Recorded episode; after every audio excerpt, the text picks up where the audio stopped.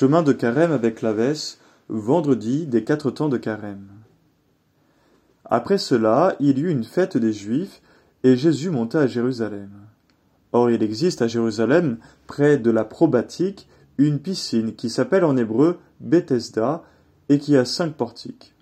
Sous ces portiques gisait une multitude d'infirmes, aveugles, boiteux, impotents, qui attendaient le bouillonnement de l'eau car l'ange du Seigneur descendait par moments dans la piscine et agitait l'eau.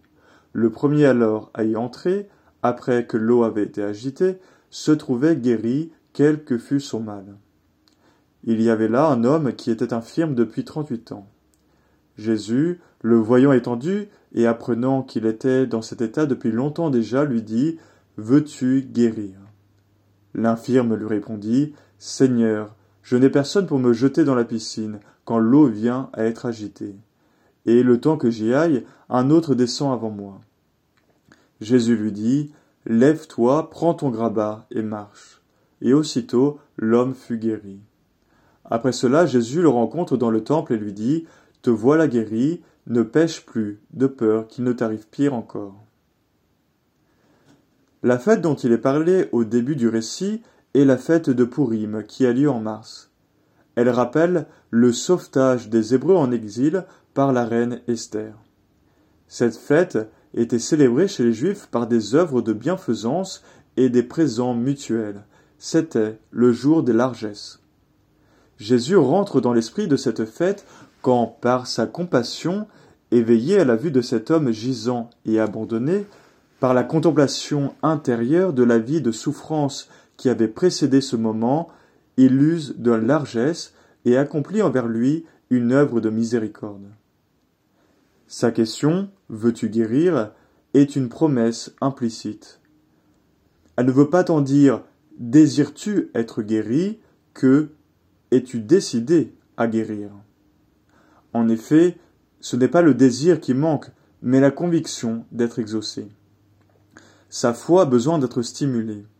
En l'interrogeant ainsi, non seulement Jésus tire le malade du sombre découragement où l'avait plongé cette longue attente et ranime en lui l'espérance, mais surtout il détourne sa pensée du moyen de guérison auquel il ne pensait plus qu'exclusivement pour la tourner vers lui, l'unique source de toute vie.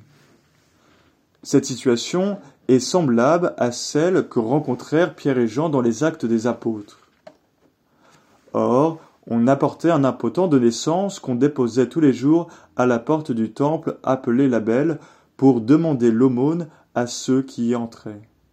Voyant Pierre et Jean sur le point de pénétrer dans le temple, il leur demanda l'aumône. Alors Pierre fixa les yeux sur lui ainsi que Jean et dit Regarde-nous.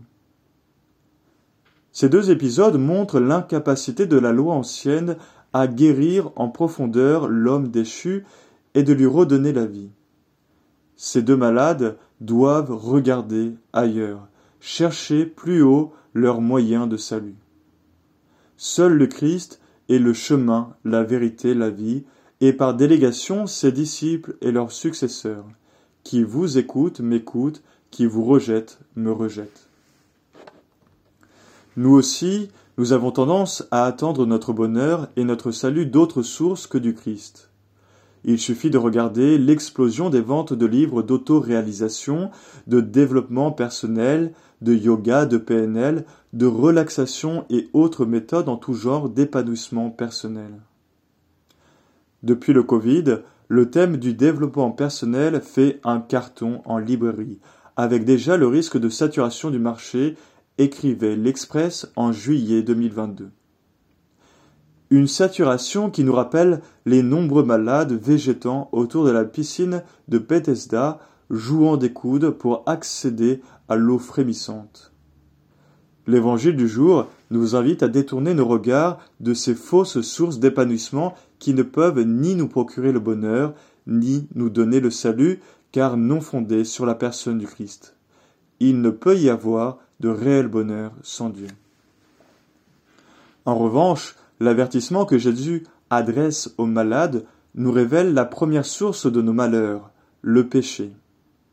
Si on ne peut en conclure de la réponse de Jésus à la question des disciples que la maladie résulte forcément du péché individuel, ni lui ni ses parents n'ont péché, mais c'est afin que soient manifestées en lui les œuvres de Dieu.